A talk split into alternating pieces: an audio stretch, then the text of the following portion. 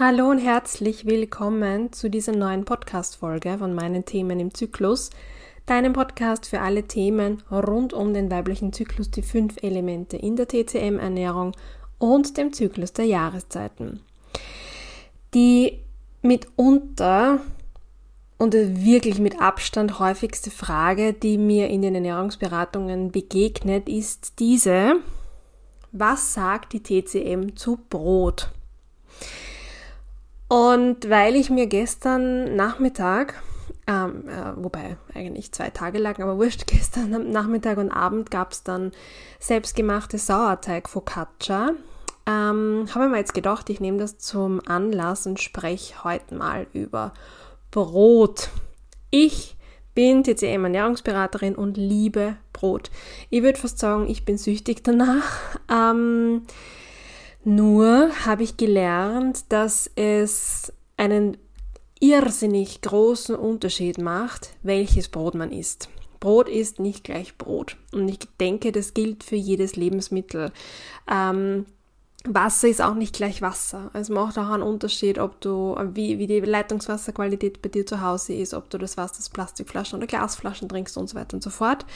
Und das Gleiche gilt auch bei Brot, beziehungsweise wird es dann noch einmal komplizierter. Das heißt, wenn mir diese Frage in den Beratungen begegnet, ist meine Rückfrage immer, naja, welches Brot isst du denn am häufigsten? Weil hier gibt's halt wirklich von der Qualität von bis. Ähm, es beginnt bei dem Toastbrot, abgepackt im Plastiksackerl, das du im Supermarkt kaufen kannst, geht über die Fertigbackmischungen, die sie verwenden, wenn du im Supermarkt die Brote kaufen kannst, über Brote vom Bäcker, die mit oder ohne Sauerteig sind und zu selbstgemachten Broten, wo jetzt möglicherweise Germ drinnen ist oder mit Sauerteig gearbeitet wird zu Hause. Das heißt, der Herstellungsprozess per se ist schon mal extrem wichtig, um überhaupt beurteilen zu können, was Brot in deinem Fall, in deinem Leben mit deinem Körper macht.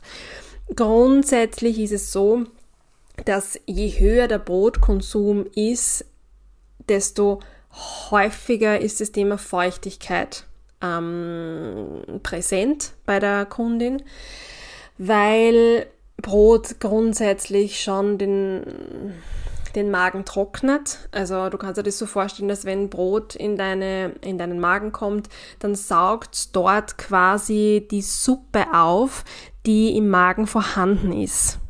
Und je trockener das Brot, desto intensiver ist diese Saugwirkung. Das heißt, Knäckebrot beispielsweise ist eines der trockensten Dinge, die du essen kannst.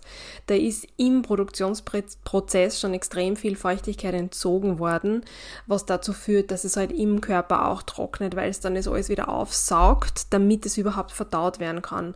Außerdem, ja, wenn du auch vorhast, zum Beispiel abzunehmen, würde ich dir nie empfehlen, Knäckebrot zu essen. Warum? Weil das hochkalorisch ist.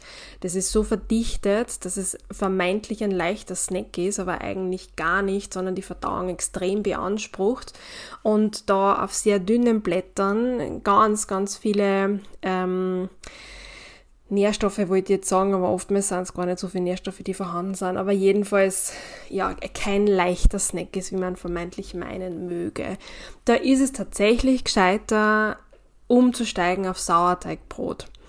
Warum? Wenn du dir jetzt den Vergleich hernimmst, Machen wir einen anderen Vergleich. Machen wir den Vergleich gekauftes Toastbrot im, im Plastiksackerl und selbstgemachtes Toastbrot mit Germ, wohlgemerkt zu Hause.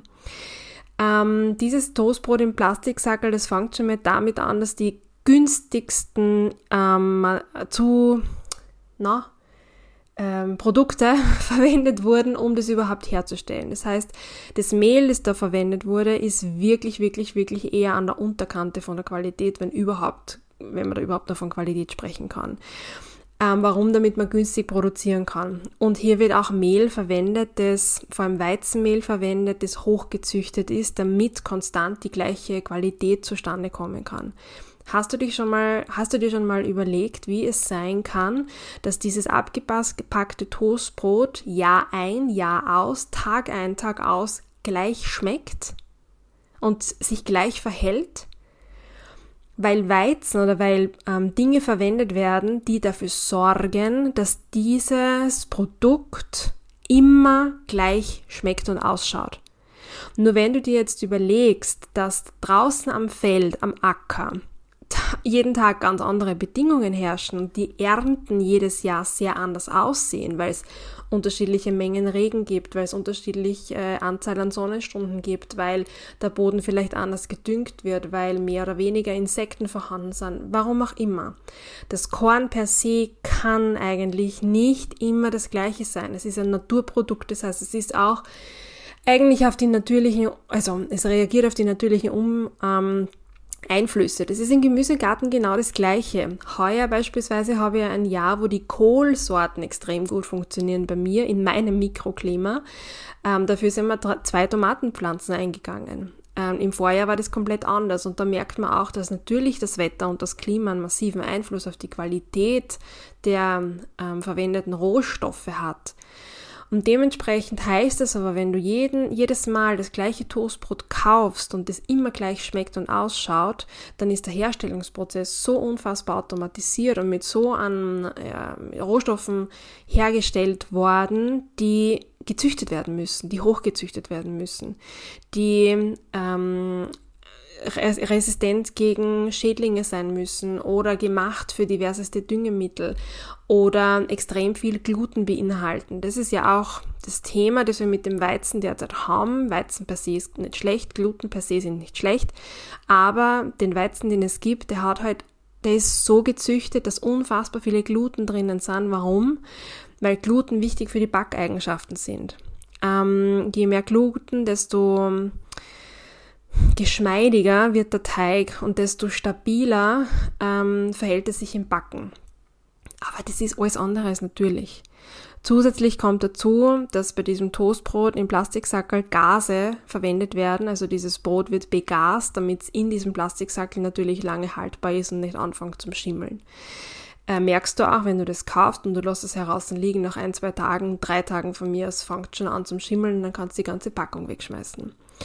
Ich mag dir dieses Toastbrot jetzt nicht madig reden, also schlecht reden, aber es gibt wesentlich bessere Dinge, die du dir und deinem Körper gönnen kannst. Wenn du es zu Hause hast, wenn du es gern isst und kaufst, dann stellst zumindest es in den Kühlschrank, weil dann hält es ein bisschen länger und du musst es nicht dauernd wegschmeißen. Also das ist hier ein Tipp. So, und wenn ich dann zu Hause das äh, Toastbrot selber mache, das ich auch sehr häufig mache oder fast nur mehr ausschließlich, das mache ich mit Germ, das ist jetzt auch nicht die beste Option, aber und auch mit dem Mehl, den ich im, das, im, das ich im Supermarkt kaufen kann. Das heißt, auch hier, wenn ich da das ja natürlich Mehl kaufe oder auch Tante Fanny Mehl oder von der Mühle da aus dem Weinviertel, merke ich ja auch einen Unterschied in den unterschiedlichen Mehlsorten. Und dennoch, wenn ich das Dinkelmehl von der Tante von Finis Feinstes verwende, dann ist es de facto immer gleich und auch das macht mich ein bisschen stutzig, ähm, weil es auch hier bedeutet, es ist ein Auszugsmehl, wo darauf geschaut wird, dass die Backeigenschaften immer die gleichen sind, damit der Kuchen halt auch immer funktioniert. Das ist das, was die Konsumenten fordern. Sobald du dein Brot mit einem anderen Mehl machst, merkst du auch, dass sich das anders verhält und das ist okay und da sind wir auch dabei, dass es ein bisschen Übung schon noch braucht und ein bisschen ein Gespür für die Rohstoffe, um selbst dann auch das Brot zu machen. Egal. Ähm, wenn du dann dieses Toastbrot zu Hause machst, dann hast du zumindest den Vorteil, dass du weißt, was drinnen ist. Da sind keine Konservierungsstoffe drinnen, da sind keine Zusatzstoffe drinnen. Da arbeitest du mit natürlichen Produkten. Germ verträgt nicht jeder gut. Gerade warmes Toastbrot, das ist zwar geil, aber das bläht dann im Bauch auch noch auf. Ähm, aber funktioniert gut und du kannst es in Scheiben einfrieren und dann im Toaster auftoasten. Das heißt, du hast immer frisches Toastbrot, selbstgemachtes Toastbrot zu Hause. Funktioniert super für den Sonntagsbrunch, kann ich dir sehr empfehlen. Ähm, genau, also da kannst du schon mal experimentieren, dass du mal beginnst, Germbrote zu Hause zu machen, weil durch den Germ gehen die Brote auch gut auf und man hat sehr schnell Backerfolge. Ähm, Der eigentlich beste Schritt wäre, hier auf Sauerteigbrot umzustellen und dann sage ich auch aus TCM-Sicht, dass da viel, viel weniger dagegen spricht. Kommt natürlich auch darauf an, also die Dosis macht das Gift. Äh, wenn du jeden Tag ein halbes Kilo Brot isst, dann erzeugt es dennoch die Feuchtigkeit. Wenn du aber, weiß ich nicht, jeden Sonntag dir ein Sauerteigbrot machst und dir halt eine Scheibe jeden Tag gönnst, weil du es liebst und weil du es magst, ganz ehrlich, wenn du keine Probleme damit hast, dann ist es völlig in Ordnung. Äh, also in Ordnung, kommt da immer drauf an, aber ich als Brotsüchtige ähm, finde das okay und diesen Genuss gönne ich mir halt auch. Was ist nämlich bei dem Sauerteig das Gute dran? Sauerteig ähm, besteht ja nur aus Mehl und Wasser. In den meisten Fällen Roggenmehl und Wasser. Vielleicht ein bisschen Kümmel und wenn du es dann anrührst, auch ein bisschen Salz. Aber nur diese Mischung aus Mehl und Wasser führt dazu, dass hier Bakterien ans Werk gehen und es zu Gärungsprozessen, zu Säuerungsprozessen kommt. Und die wiederum sind eine sozusagen Vorverdauung außerhalb deines Darms. Ähm, das heißt, da wird schon, die Bakterien, die fressen halt diese ganzen Sachen und verdauen da schon was vor und da entsteht dieser Gärungsprozess, diese Blasen, die man dann in diesem Sauerteig auch sieht, wenn man ihn äh, an der Luft gehen lässt. Und ja, und dann machst du Sauerteigbrot und dann fügst du halt noch Mehl dazu und Kerneln und das war's meistens. Und da geht's halt immer auch um Zeit. Du musst dem Teig Zeit geben zu reifen, weil dann passieren ganz viele Prozesse da drinnen, die wiederum einen unfassbar positiven Einfluss auf deine Verdauung haben. Und ich sage das nicht nur so, weil ich habe es am eigenen Leib erfahren. Wir sind zu Hause, mein Freund und ich wirklich, wir lieben Brot und ich könnte es jeden Tag essen. Deswegen, es gibt es Gott sei Dank nicht jeden Tag bei uns daheim, aber das ist, ja, ich liebe es.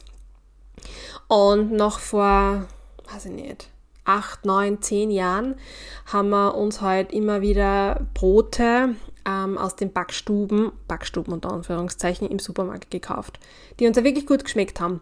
Aber wenn du das nächste Mal zum Supermarkt gehst und dir so ein Brot mitnehmen möchtest, bitte schau mal auf die Zutatenliste, da kommt dir das Grausen.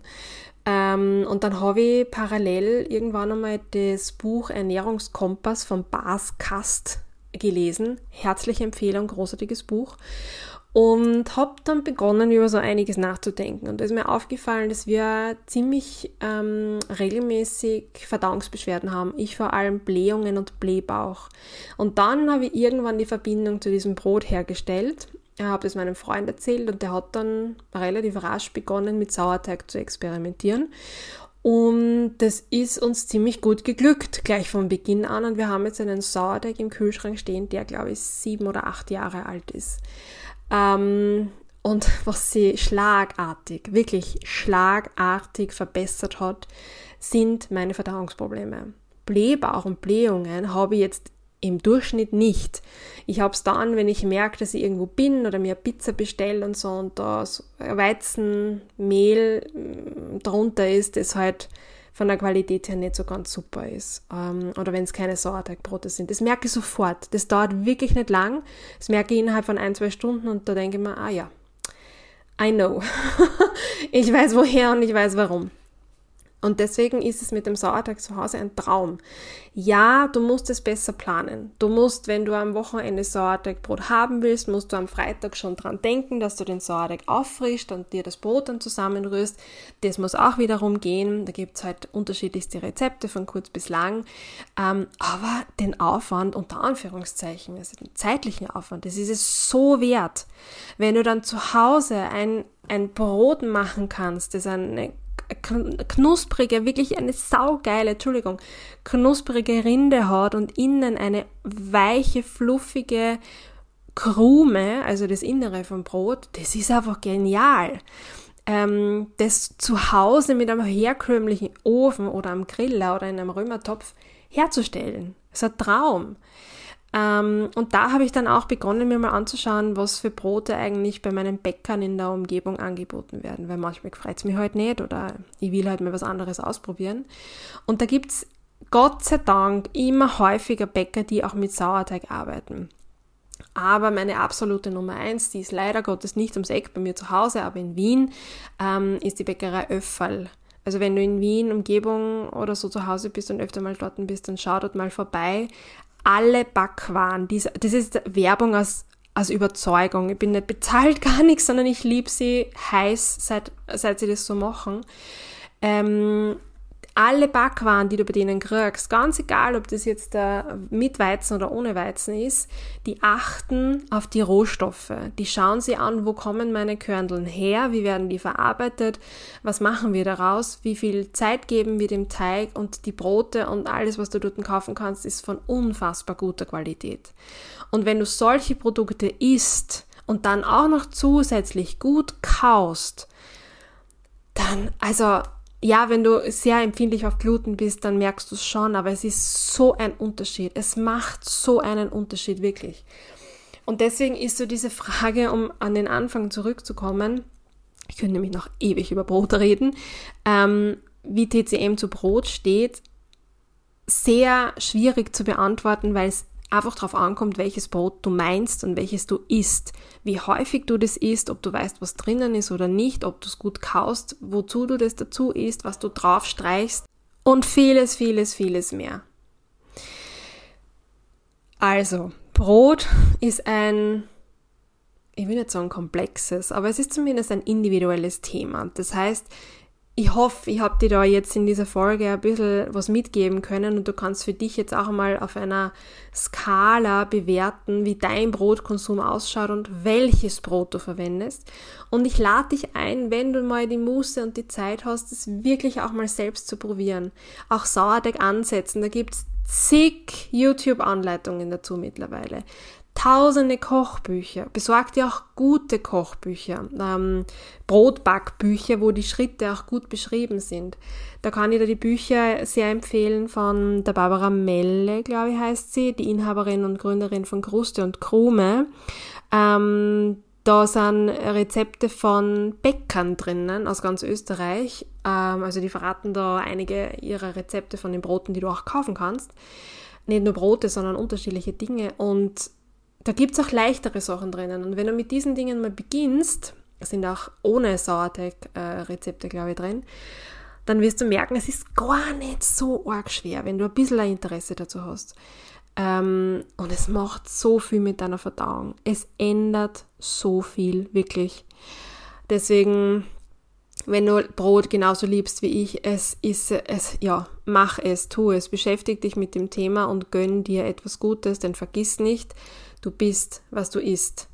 Alles, was du isst, landet in jeder Zelle deines Körpers, weil dort Zellaufbau passiert, Krankheiten entstehen oder nicht, ähm, neue Zellen gebildet werden, Regenerationsprozesse, Energie entsteht und so weiter und so fort. Das heißt, es ist einfach wichtig, welches Öl du in deinen Motor füllst.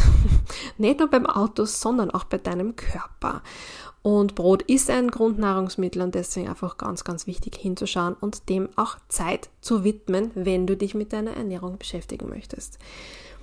Wenn du das nämlich tun möchtest, dann kann ich dich natürlich auch sehr gerne dabei begleiten in einer 1 zu 1 Ernährungsberatung oder möglicherweise in der nächsten Dojo-Zeit. Da ist zwar noch ein bisschen hin, also Ende Oktober geht's wieder los, aber das ist so ein perfekter Einstieg, um einmal so die eigenen Ernährungsgewohnheiten zu hinterfragen, ein bisschen Tipps zu sammeln, womit man anfangen könnte, die Verdauung zu entlasten. Und da ist auch immer, war aber die letzten vier Male immer der Fall, Brot ein großes Thema. Alle Infos wie immer auf meiner Website zu finden. Wenn dir diese Podcast-Folge gefallen hat und du es noch nicht gemacht hast, dann bitte, bitte, bitte schenk mir eine Bewertung, eine Sternebewertung auf der Plattform, wo du gerade diesen Podcast hörst. So, lange Folge, weil es ging um Brot. Und bis zum nächsten Mal wünsche ich dir wie immer alles Liebe.